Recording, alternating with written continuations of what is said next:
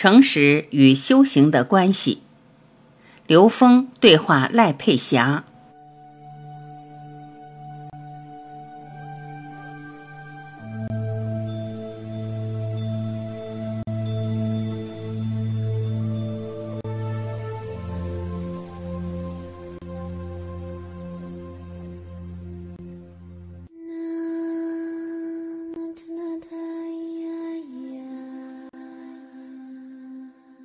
赖佩霞，刘老师，您怎么来看诚实与修行，以及我们在这个社会上如何避免用我们的私心以爱为名或以诚实为名去伤害别人？刘峰，赖老师，这个话题实际是一个很大的话题，因为诚实、真诚这个东西，它在不同人的认知里面，它的差异特别大，所以呢。在这么多听众面前，我们去讲这个话题的时候呢，我们怎么能够顾及到不同人在不同层次对这个话题的理解？因为有的时候这个东西对人是一种原则，对有些人来说，这是他对生命的一个底线。如果一个人被贴上不诚实这个标签的话，在这个时空游戏规则里面，有可能很多机会他就没有机会参与了。所以您刚才说的这个是一个非常重要的概念。我们从我们现在讲到的立体时空这个科学框架里面，我们有一个概念叫投影。什么是投影？我们所见一切全是投影。那我们再深一步往高维说，我们所想一切全是投影。我们再往更深一步，我们意识中所有呈现的像全是投影。而投影源在哪儿？投影源在 n 为 n 趋于无穷大，所以我们首先要明白什么是真实，要把真实这个概念想清楚。如果没有想清楚什么是真实的时候，实这个字往往会成为我们困惑的一个东西。有些人以为的实，可是，在更高一个情境里面看，它也是一个虚。所以虚与实，它是一个相对概念。而只有到了 n 为 n 趋于无穷大，进入终极投影源的时候，它才称之为一真法界，它才是真正的真理。所以说，只有到了 n 为 n 趋于无穷大，它才进入所有的投影源。我从这个角度来讲的时候呢，可能有些人不一定在这个时空理解，但是我们一定要从这儿讲下来，看到这个时空能量的究竟是什么。那这样得出一个很简单的概念，其实我们所见、所想、所感受的所有眼、耳、鼻、舌、身、意，面对的色、声、香、味、触、法，全是能量呈现的叠加的一个相，全是虚。所以我们就知道为什么叫照见五蕴皆空。那是到了般若，到了 n 为 n 趋于无穷大，照见五蕴皆空。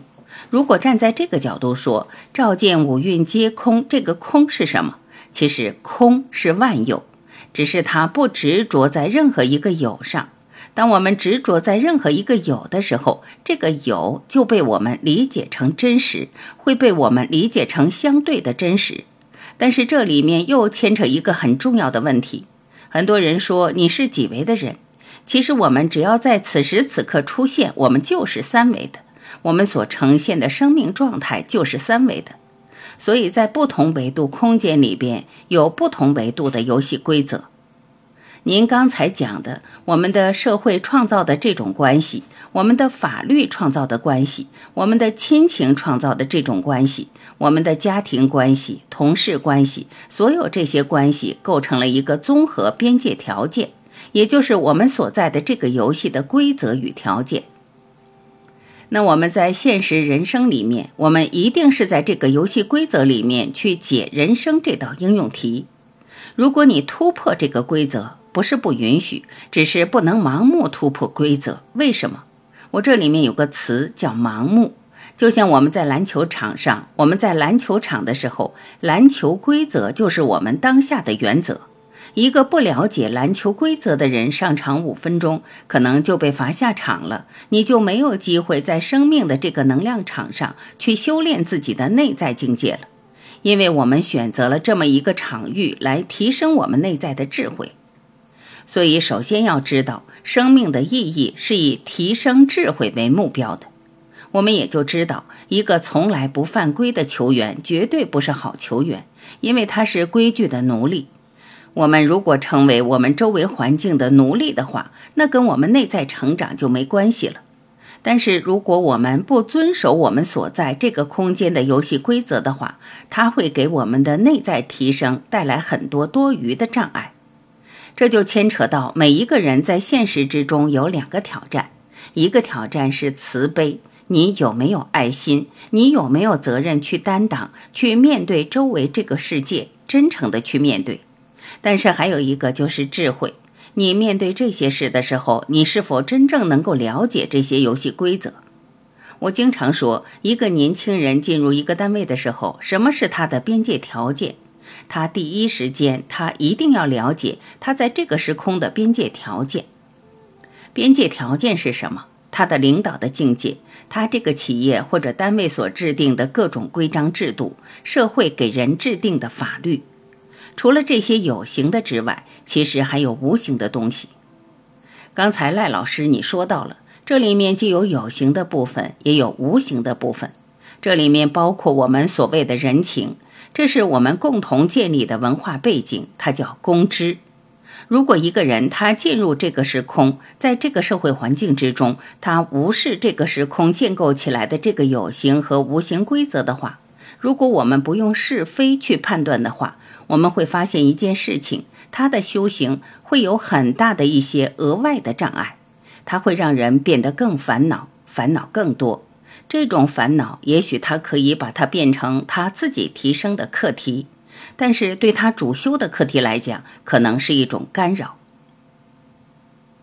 赖老师，您刚才讲到，您选择简单的生活，这是一个智者的生活的方式。因为什么呢？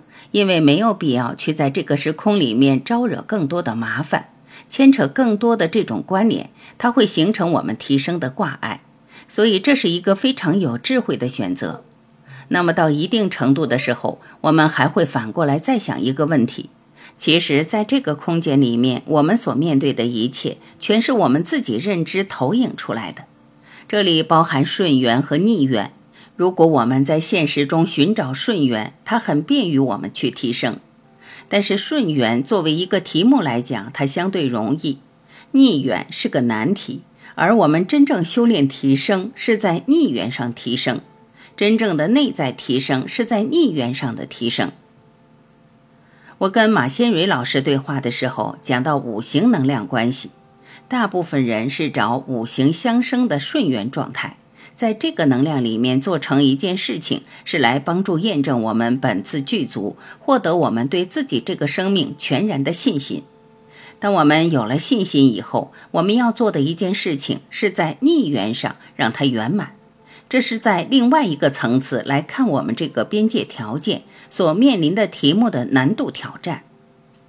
没有准备好的时候，我们去挑战这个逆缘，挑战这个边界条件，我们很容易被罚下场。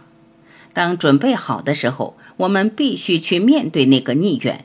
这就是我刚才讲的：我们生活可以简单，但是这个世界上没有一件事情不跟我们的认知相关。《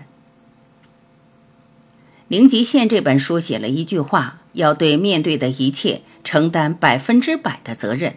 我们在不同的层面上去看一个修行人，可以让自己尽量的简单，不攀缘，不让这些逆缘来干扰自己，让自己尽量的清净，能建构起自己对本自具足的一个强大的信心。当有了这个信心以后，他一定会去找他的短板。这个短板，一个是自己可以找。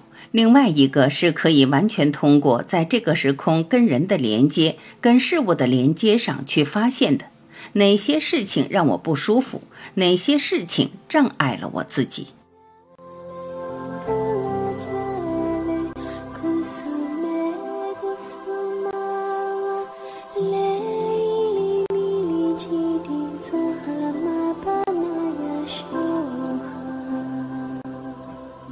感谢聆听，我是晚琪，再会。